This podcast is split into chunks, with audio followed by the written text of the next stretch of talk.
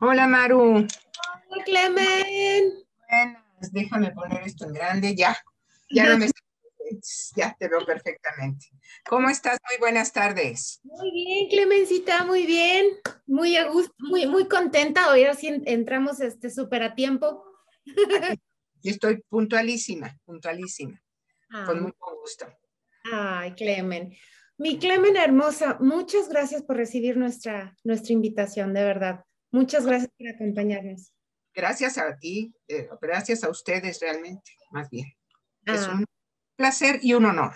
Ay, muchas gracias, mi Clemen. Pues bueno, para las personas que no te conocen, ¿quién es Clemencia Larumbe? Bueno, pues Clemencia Larumbe, soy yo.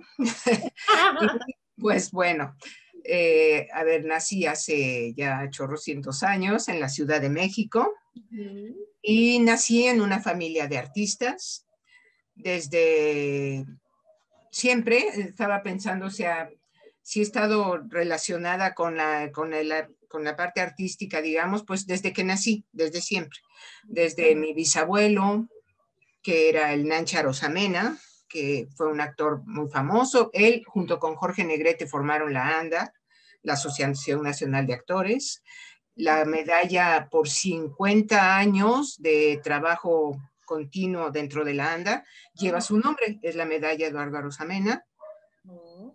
Y hace poco se la dieron a, pues a mi hermano Ismael me parece, no, a mi mamá, no sé, a mi hermano le dieron de 25 años, creo. La cuestión es que toda la vida he estado ligada a esta parte artística, siempre hemos visto, pues estamos en el teatro, en los foros de televisión, acompañando más bien a, la a mi papá o a mi mamá. Mi papá, pues no, él no tenía ninguna relación con el mundo artístico, pero cuando conoció a mi mamá ya él estaba entrando en ese medio y pues también se dedicó al mundo artístico. Básicamente, Hizo varias películas y todo, pero básicamente el espacio principal fue el doblaje. El doblaje. Y mi mamá, más bien antes del doblaje, tuvo un éxito muy grande en el radio. Sí trabajó en algunas películas antes y todo, pero digamos que el, el lanzamiento más grande de mi mamá fue en el radio. Y pues la conocían por todos lados, fue muy, muy famosa. Mi mamá estaba en unas radionovelas muy, muy, muy famosas y viajaban por toda la República y hacían giras y todo, pero para ir a ver a las personas que eran sus fans, como una novela que se llamaba Chucho el Roto, por ejemplo, esa tuvo un, éxito grandísimo. Mi papá no estaba tanto en el radio, pero sí en, en el doblaje. Y como muchísimas personas del radio, igual mi mamá también entró al doblaje y ahí ya, siguieron. Entonces tú, desde muy chiquita, entraste al doblaje o, o, cómo, cómo fue? No, no, la verdad es que mm, no trabajaba yo tanto en el doblaje, no, alguna que otra vez hacía un papelito u otro. Sí conocía el doblaje perfectamente porque pues como te comentaba, a veces vamos a ir al cine, pero antes tengo que ir a hacer un llamado Aruga. Así que vénganse y ahí estábamos en la sala calladitos porque en el pasado eran unas salas muy grandes. Como ya saben, el doblaje era muy diferente, se hacía en unos estudios muy grandes porque se proyectaba con un proyector de 16 milímetros y era una pantalla enorme y era un estudio muy grande que tenía sofás y todo, ahí estaba toda la gente fumando y tomando sus huesquitos y toda la cosa, ¿sí? Y pues ahí iba uno y nos sentábamos a esperar. Y ahí estábamos viendo cómo se hacía el doblaje. Pero de vez en cuando hacíamos algún papel, otro papel. Realmente yo entré más de lleno al doblaje, más grande, pero antes de entrar al doblaje, lo que sí entré de lleno fue como traductora. Oh, ok. Porque mis papás pusieron una compañía de doblaje junto con Emilia Carranza y, otras personas. Y la primera película que les dieron, se las dieron y había que doblarla mañana. Entonces llegaron cuando yo estaba ya hasta dormida. Estaba en la prepa, ¿eh? Estaba yo en la prepa. Y como, bueno, yo sabía inglés, estuve en escuelas donde aprendí inglés desde pequeña. Entonces me, pidieron que les ayudara a traducirla. Mm. Así que ya me y les ayudé a traducirla. Claro que la traducía así, este, literal, lo que, y ella lo iban adaptando mi mamá y Emilia Carrera. Pero de ahí, pues, empecé a entrar a, hacer traducciones y sí, ya me, la verdad es que aunque estaba, era estudiante de la prepa, pero pues me encantaba tener la oportunidad de tener ese trabajito. Claro. Así que, claro que era muy pesado porque tenía yo que estar en la sala cuando se grabara, por si había cualquier problema, que siempre había. La labial, que el no sé qué, que no cayó. Aquí te faltó y aquí sobró, y a ver por qué pusiste eso y qué está diciendo. Ay, no. Pero bueno, si no cumplía con ese requisito, no me daban para traducir, así que cumplía. Y bueno, pues ah, creo que fue una enseñanza bastante fuerte, pero muy buena también. En ese tiempo ya también como ellos tenían series y películas y todo, pues ya empecé también a trabajar más como actriz de doblaje. Sin embargo, hay otra vertiente que es la principal para mí dentro del área artística, que es la música.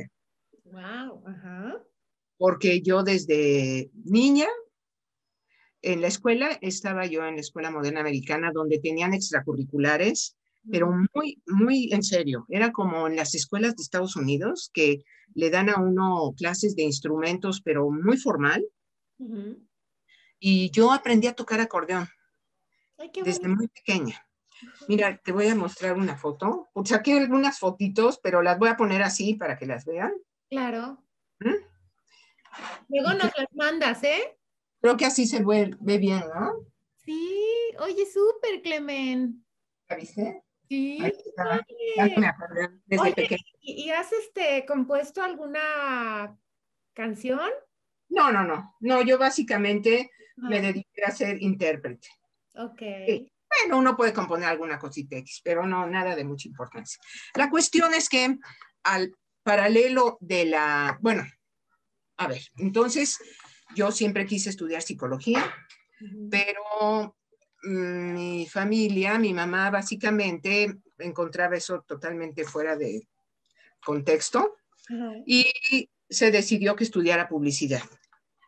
Oye, qué No, perdón que te he interrumpido. Hemos, eh, hemos este, entrevistado a algunos, ah, bueno, algunas personas y nos dicen, es que mis papás este, no se dedicaban a al, al medio artístico y, y, yo quería estar dentro del medio artístico, entonces era un conflicto, Entonces, en este caso, tu familia todos eran artistas y cómo era posible que Clemen fuera psicóloga, ¿no? Pues sí, pues sí. Entonces me frustró mi proyecto de psicóloga en ese momento, pero estudié, estudié publicidad. Y también tenían mis papás una agencia de publicidad. Ese era uno de los motivos principales. Así que pues trabajaba en la agencia de publicidad, en el área de producción básicamente de comerciales de jingles, que son comerciales musicales. Ay, qué padre. Entonces, pues contrataba grupos y contrataba artistas y todo. Y era chiquita, ¿eh? tendría como 18 años, o sea, era joven, pero estaba ya trabajando en todo eso. Y entonces, un grupo que llamábamos seguido, nos contaron que se iban a ir a Japón a trabajar, que los habían contratado, bla, bla, bla. Y de pronto, uno de los elementos del grupo era un matrimonio más otro muchacho. Y el muchacho dijo que no podía ir porque se tenía que ir a quién sabe dónde y se salió. Y como ellos sabían que yo tocaba el acordeón, la guitarra, varios instrumentos, pues me invitaron a ir a Japón. ¡Wow! Mi mamá, que entre, bueno, aparte de que era muy enérgica y era muy exigente en todo eso, pero siempre le ha gustado como que tengamos mucha proyección, eso sí, y como hacernos muy independientes, así que le pareció muy buena idea. A mi papá no le parecía muy buena idea, pero bueno, pues acató. y así que, pues me fui a Japón. Iba por tres meses y me quedé un año. Miren, aquí ahora te voy a poner una foto de mí con mi acordeón. ¡Ay! Ok. ¡Qué guapa, Clemen! Y con tu sombrero de, de, mariachi. Claro. porque era un grupo de música mexicana, era un trío. y era con los hoteles Hilton. Así que fui a Okinawa, Okinawa Hilton. Después estuve en Hong Kong Hilton. Después estuve en Singapur Hilton. Y pues todo ese tiempo estuve e, en esa área musical, que esa era realmente el área más importante para mí. Ya después regresé, seguí trabajando en la agencia, pero organicé otro grupo para volverme a ir. Tramposa. Y pues volví a ir otro año y medio. Ya después regresé, me casé y entonces pues ya lo de las giras y la parte artística pues quedó un poco a un lado. Y pues realmente empecé de nuevo a, trabajar en la traducción, porque sí empecé en el doblaje y muy rápido en el doblaje estaba como muy saturada cuando ya tenía yo a todos mis hijos, que eran tres, siguen siendo, y muy pequeños, o sea, y, pues no, la verdad es que me pareció que no, no era lo mejor estar todo el tiempo alejada de los niños, ¿no? Y la traducción pues te permite trabajar a la hora que, quieras. Así que ya no trabajaba para la empresa de mis papás, sino que trabajaba para todas las empresas. Y muy bien, ya básicamente me dediqué a eso. Básicamente fue esa área principal. Y después nos vinimos a vivir a Cuernavaca.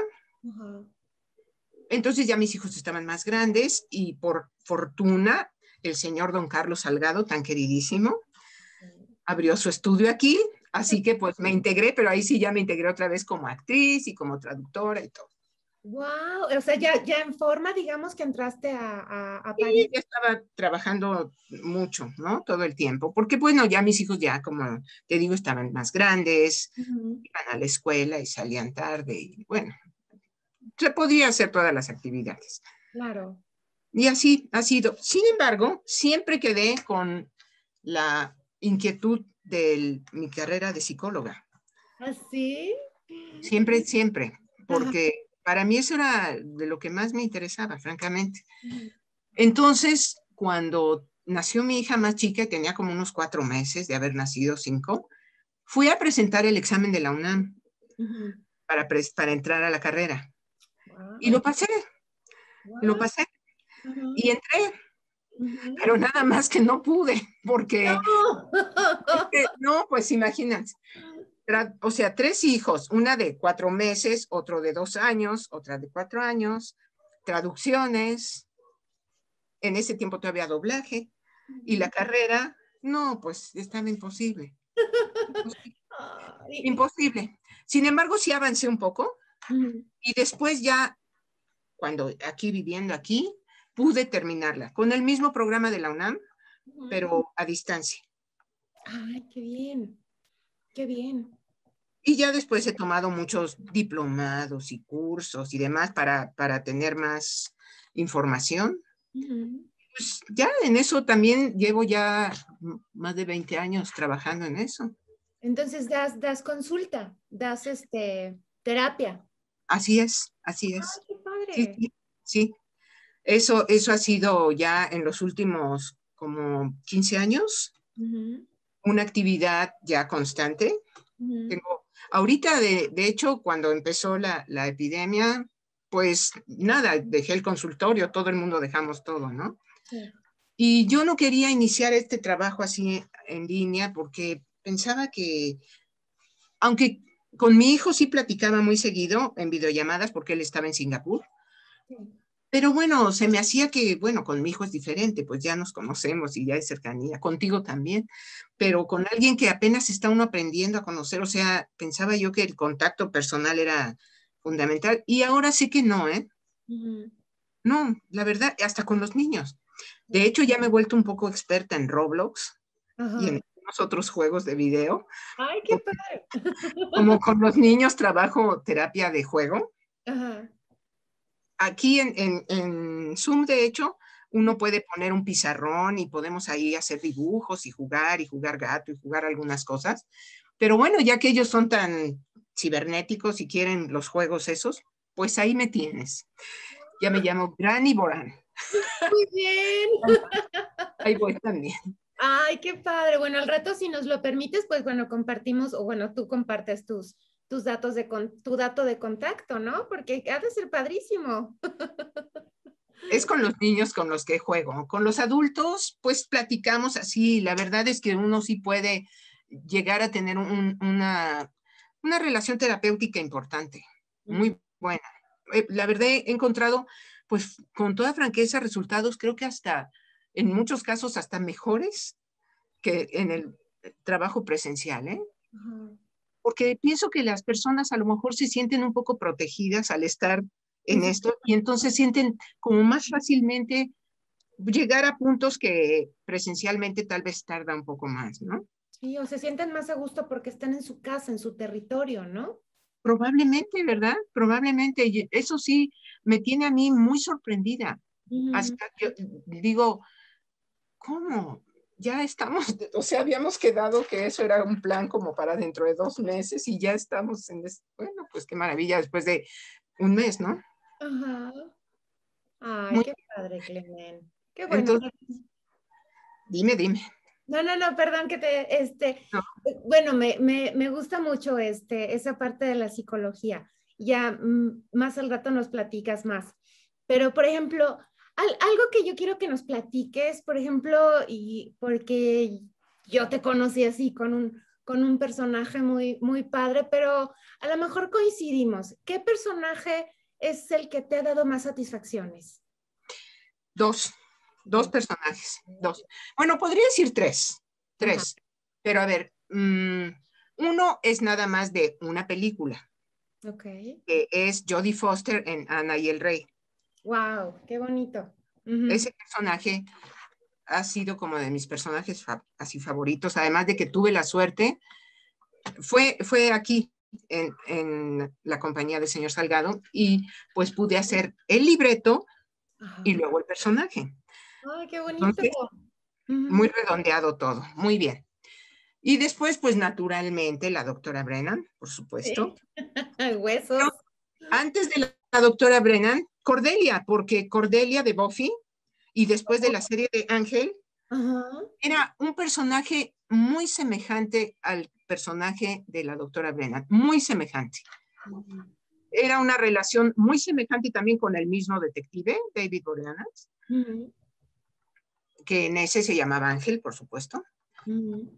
Y era muy parecido. Y era una, una jovencita francamente, bueno, yo siento totalmente diferente a, como yo soy. Me divertía muchísimo hacerlo porque, no sé, era tan, tan recontra superficial que resultaba chistosísima, la verdad. Y, y después, bueno, pues la doctora Brennan, formidable, ¿no? Formidable. Es un personaje muy, muy bonito que tiene cierta dificultad porque tiene que ser Mm, fría ante los demás, su conducta es muy, muy fría, muy distante, pone muchas barreras, pero internamente es como muy tierna.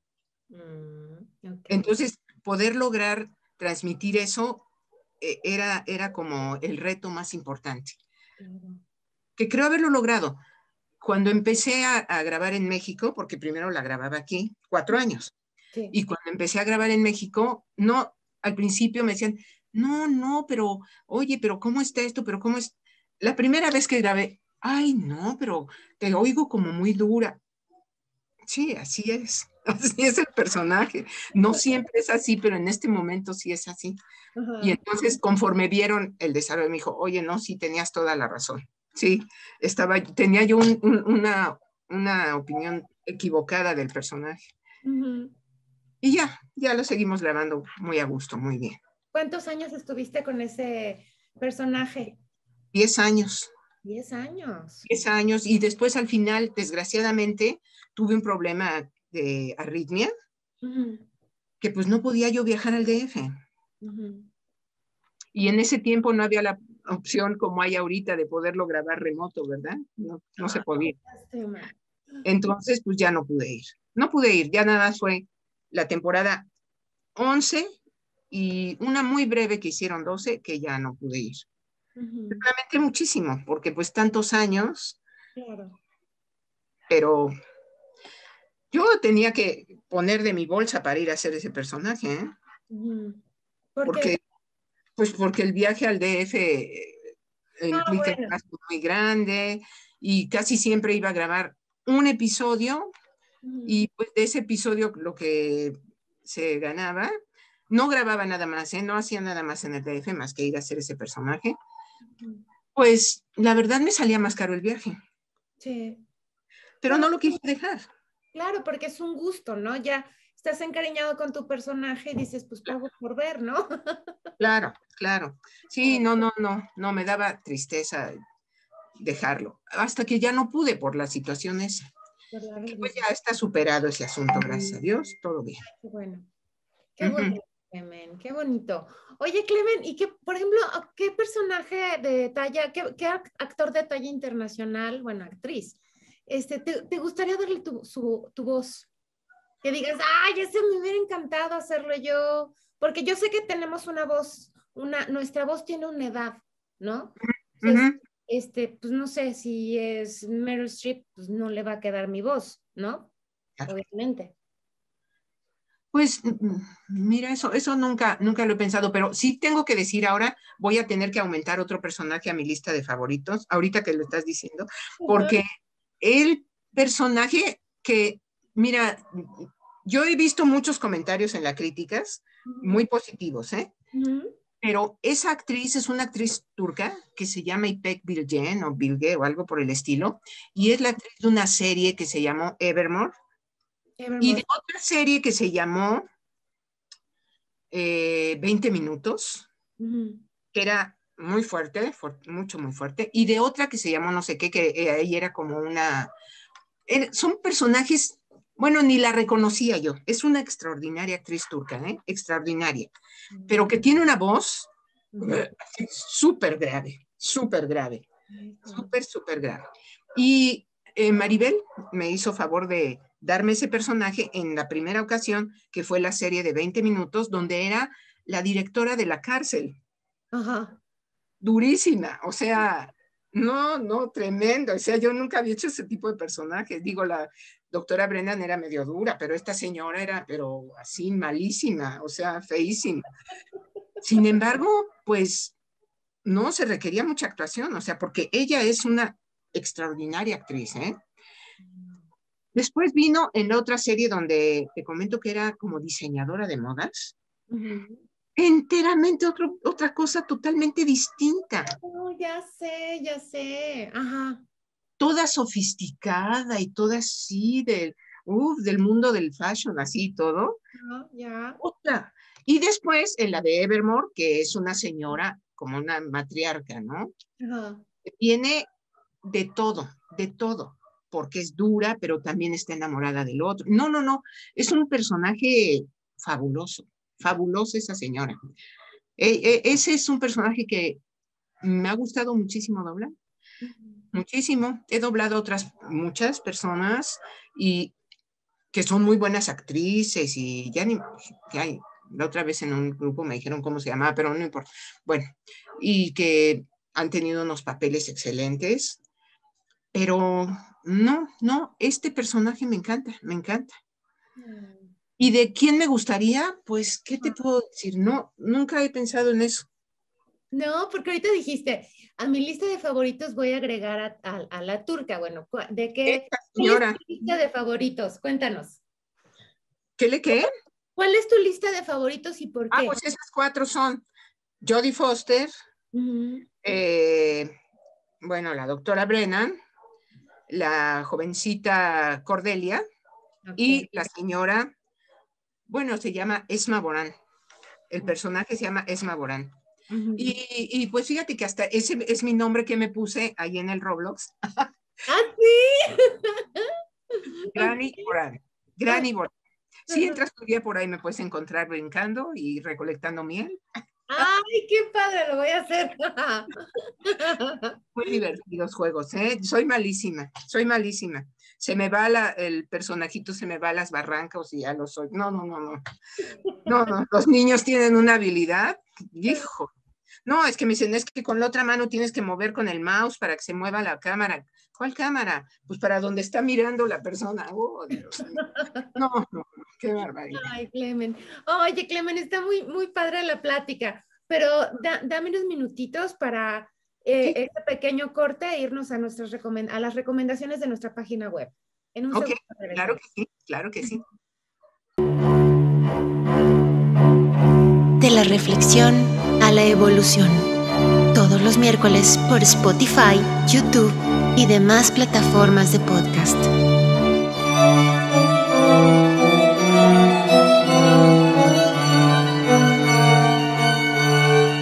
Mem, la letra del agua.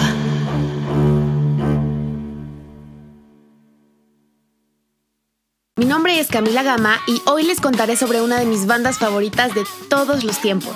Ellos son Red Hot Chili Peppers. ¿Les gustaría conocer más sobre ellos? ¡Comencemos! ¿Qué? ¿Aún no se acaba esta cuarentena? Moriré del aburrimiento. ¡Hey! Basta de quejarse. Tratemos de disfrutarlo al máximo. Y para eso, aquí está el top 5 de anime que no te puedes perder.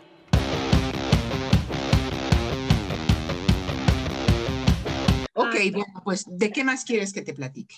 A ver, cuéntame. Anécdotas, o qué has hecho de caricaturas. A ver, espérame. Pues mejor regresamos, ¿no? Doy entrada para regresar. Ok. Ok. Muy bien. Cinco, cuatro, tres, dos.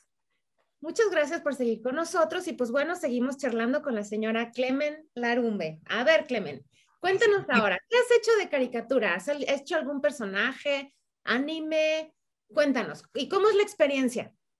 La verdad es que de caricaturas, lo que he hecho muchísimas caricaturas es traducirlas, ah, porque como estuve en Japón y sabía algo de japonés, ahorita cuando empiezo a hacer cosas japonesas empiezo a recordar mucho, pero en ese tiempo sabía mucho. Mm. Entonces, cuando regresé al doblaje como traductora, yo traducía todas, todas, todas las caricaturas japonesas todas. Ranma y medio, Robotech, mm, todas que eran muy, muy famosas en, ese tiempo. Todas las traducía, pero es que yo en ese tiempo ya no trabajaba como actriz. Ok. En ese tiempo estaba todavía en México y no.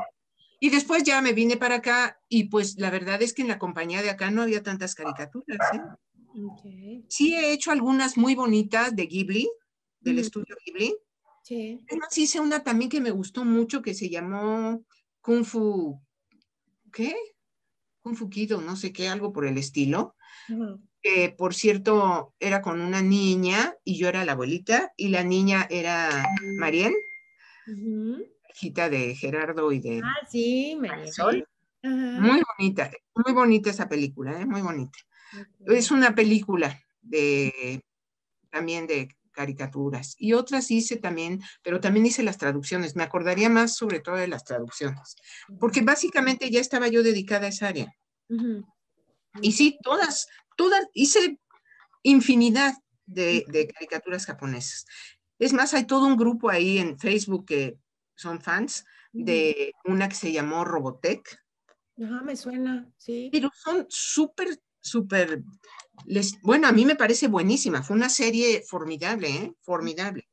Y luego la de Ranma y medio, que es como chistosa, que también es muy conocida. Sí. Y ahí siguieron muchas, muchísimas hice, muchísimas. Pero no tanto trabajé como, como actriz. sí ah, ¿sabes qué? Sí, claro. Antes de que pasara todo eso, sí trabajaba en la de La Label, Gigi y todas esas. Sí trabajaba. Mi mejor experiencia que puedo decir de eso fue en la serie de Gigi, donde doblaba yo a la mamá de Gigi.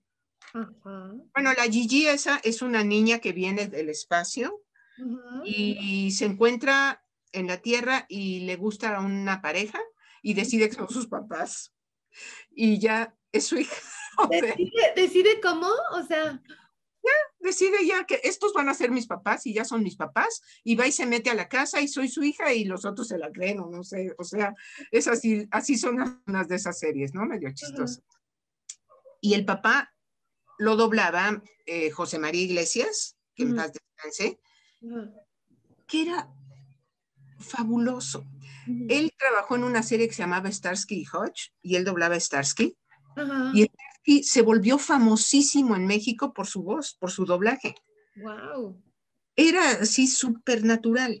Entonces teníamos el libreto y él me decía, no le vamos a hacer caso al libreto, tú sígueme.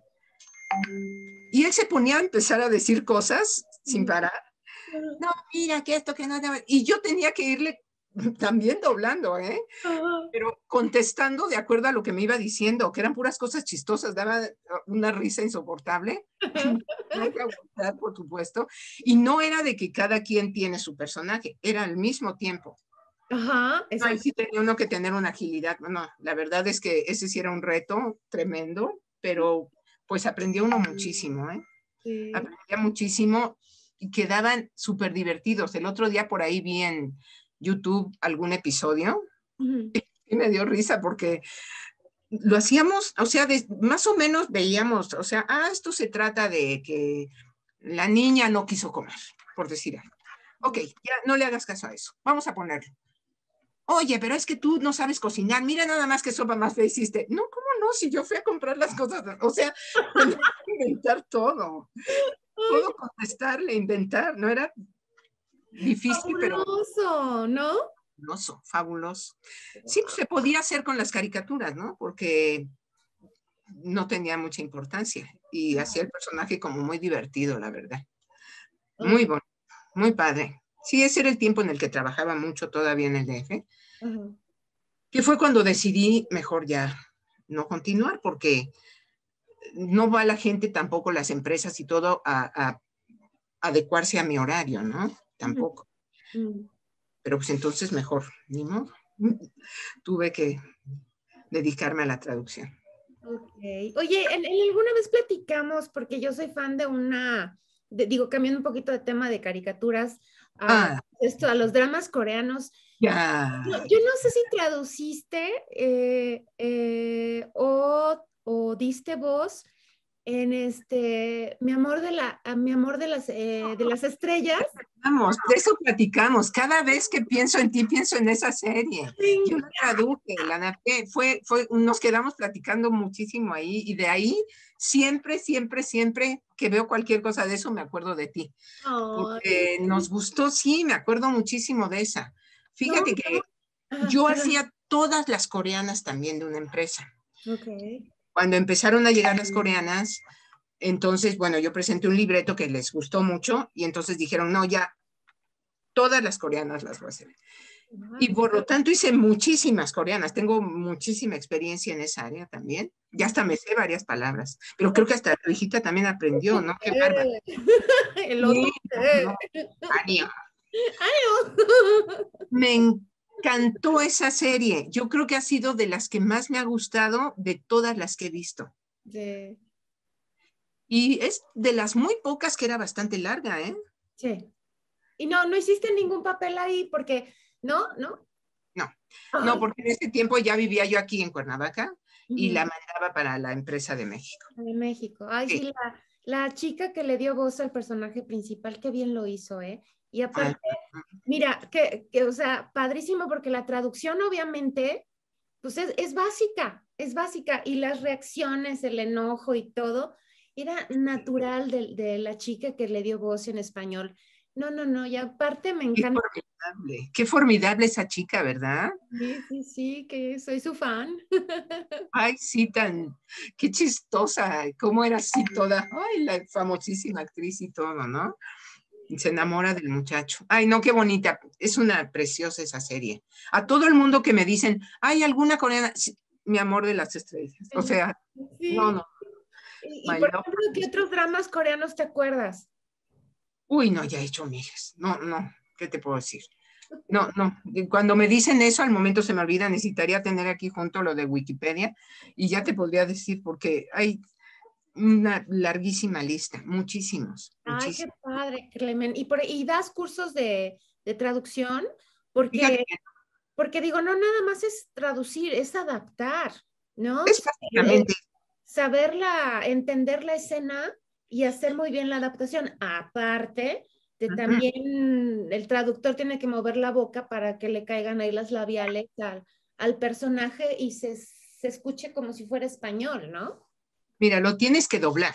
Yo por eso es que cuando voy ahora, bueno, no ahora, pero desde hace tanto voy a doblar, no me cuesta trabajo poner los loops porque estoy practicando todos los días. Claro. No, no lo puedes hacer de una forma mental, ¿eh? Si tú lo haces de una forma mental, te queda mal, porque mentalmente puedes pensar más palabras de las que puedes decir.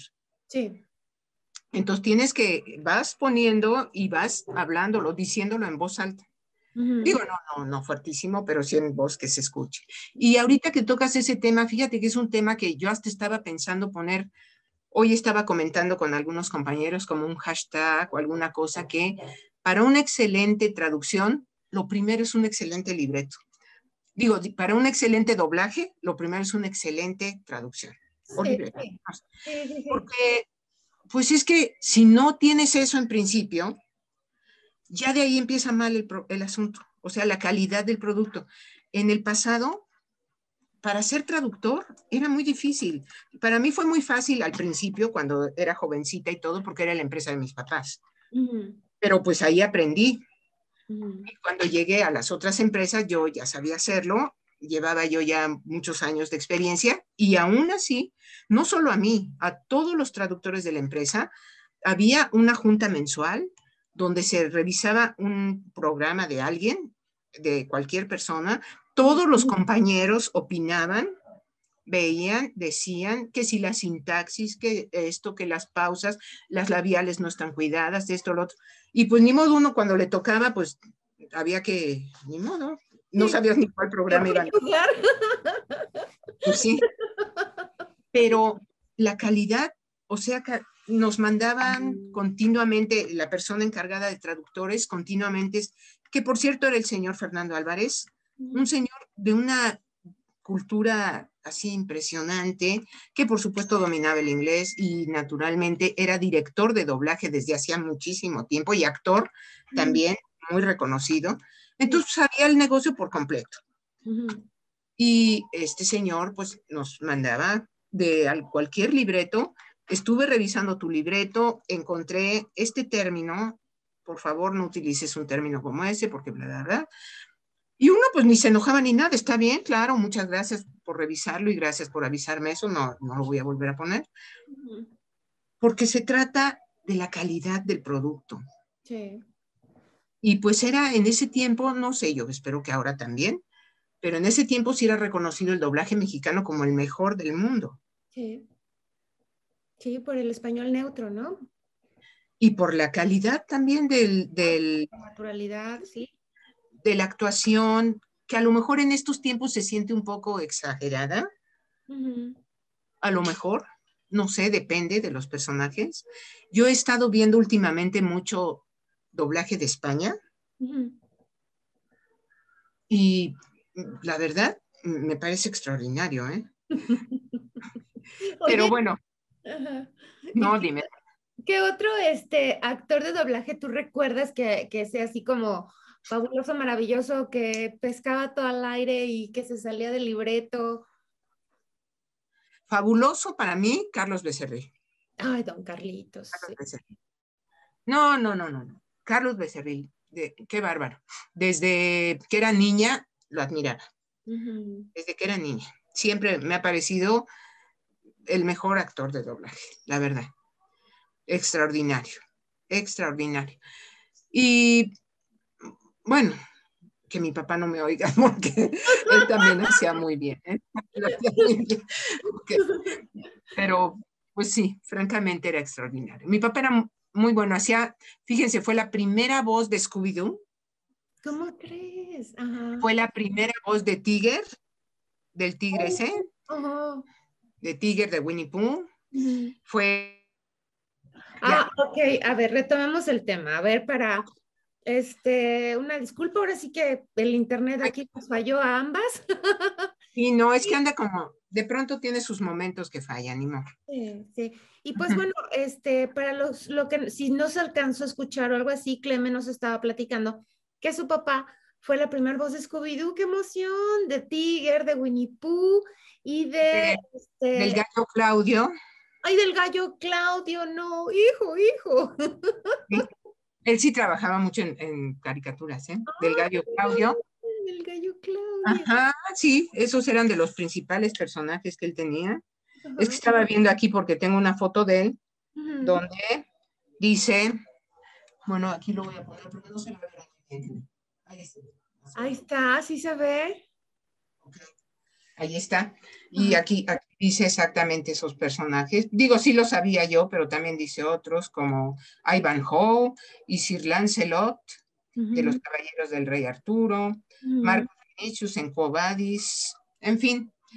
Él tenía muchos personajes. Él sí se dedicaba todo el tiempo, estaba en el doblaje.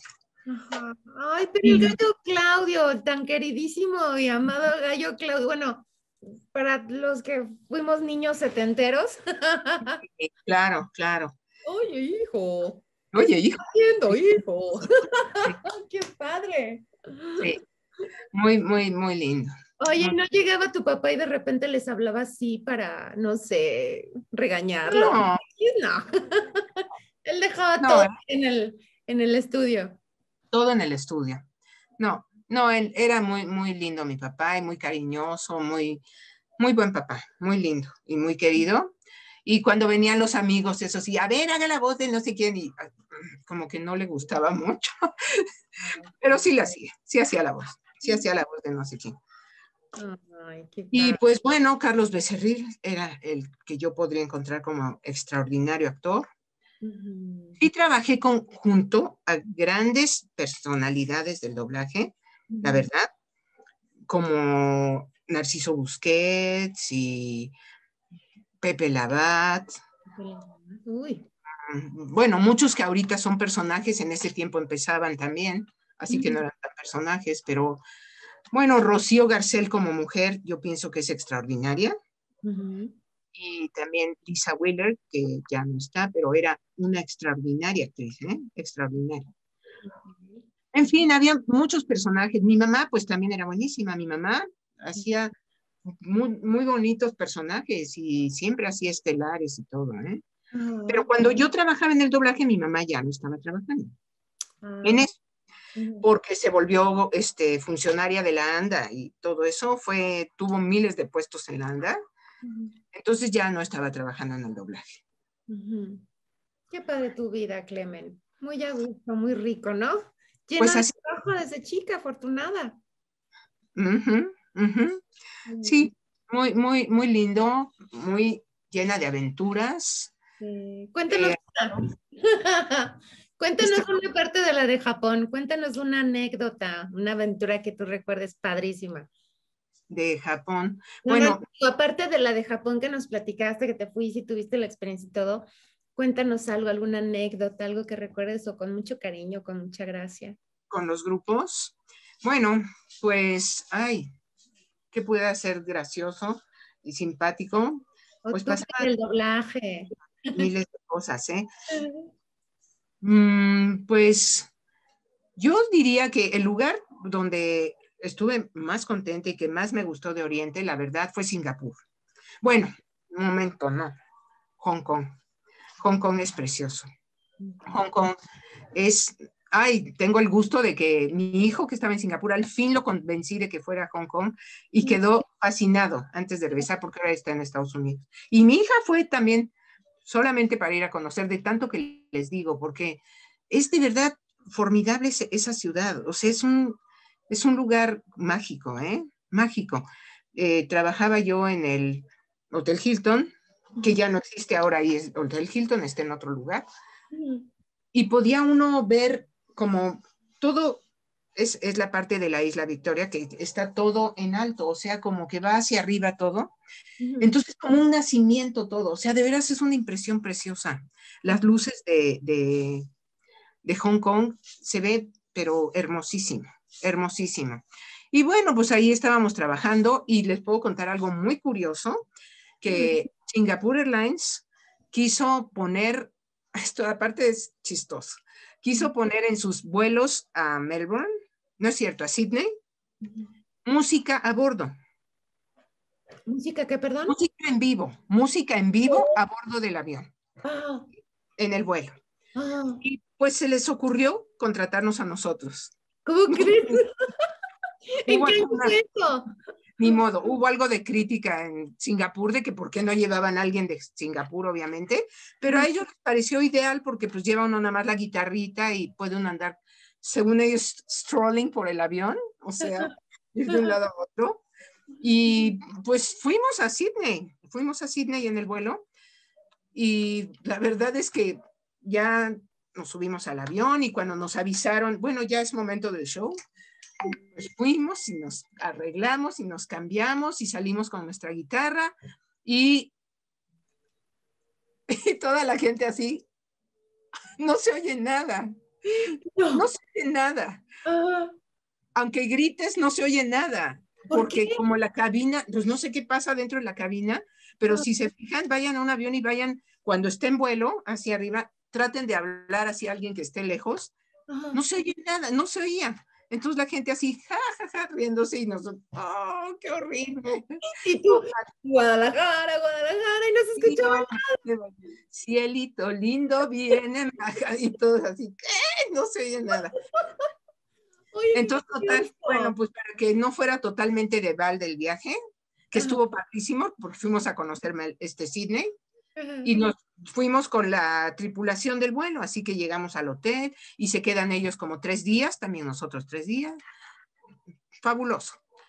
Y entonces nos fuimos al, arriba al lounge, porque ese era un avión de ese 747, Ujú, grandísimo, el Jumbo, que ujú. tiene una, como un salón arriba. y ahí cantábamos que tam- tampoco se oía mucho, pero bueno, al menos hicimos el intento. Ok. Al- y eso sí estaba medio pesadito, que empezaban las turbulencias y uno así con la guitarrita y, "Ay, ¿qué hacemos? ¿Nos sentamos o nos quedamos aquí o qué? Y la, la señorita y la asistente de vuelo, siéntense, siéntense, ¿dónde? Ay, Dios mío. No, no, no. Todo ocupado. Fracasó el vuelo. Luego te mando fotos porque ahí dice, they will make music in the air. Ay, qué padre, claro que sí, para, ahora sí para el recuerdo, nunca lo había escuchado. No, no, no, fue un, un intento y no resultó bien. O sea, necesitaría uno micrófonos. Sí, y que lo pongan por el sonido del avión. Y la verdad es que el sonido del avión es malísimo, ¿eh? sí. Si oyen al piloto y no voy a estar llegando, horrible, se oye todo horrible. Entonces, pues bueno. Pero fue divertido, fue divertido. Y todos fueron de la prensa y la televisión y todo el mundo al evento, ¿eh? Así. Para que no se oyera nada, ni modo. Ay, no. Ese, ese fue un fiasco terrible, pero fue muy chistoso. Ay, eh, muy buena anécdota, muy buena anécdota de vida, claro que sí. Ay, sí, Ay, qué mal. qué padre, qué padre, Clemen, qué padre tu vida, Clemen, me da mucho gusto, pero desafortunadamente se nos acabó el tiempo. Sí, sí, sí, sí, ya es, ya es justo, ya está muy bien. No, no, qué gusto platicar contigo, Clemen, un agasajo, de verdad, muchas, Muchas muchas gracias. gracias. Esto es para mí, como te digo, como siempre, un gusto y encantadísima de participar en cualquier cosa que tenga que ver con ustedes, porque yo los quiero mucho y les tengo mucho agradecimiento y cariño siempre. Mm, muchas gracias, Clemen, preciosa, muchas gracias, te queremos, Clemen. Igualmente, igualmente. Bueno, pues esperemos que pronto, no sé, por- podamos hacer otra charla y platicar de muchísimo más cosas. Claro que sí, claro que sí. Con mucho gusto y muy buenas noches, mucho gusto, que estén muy bien, cuídense y hasta pronto. Hasta pronto.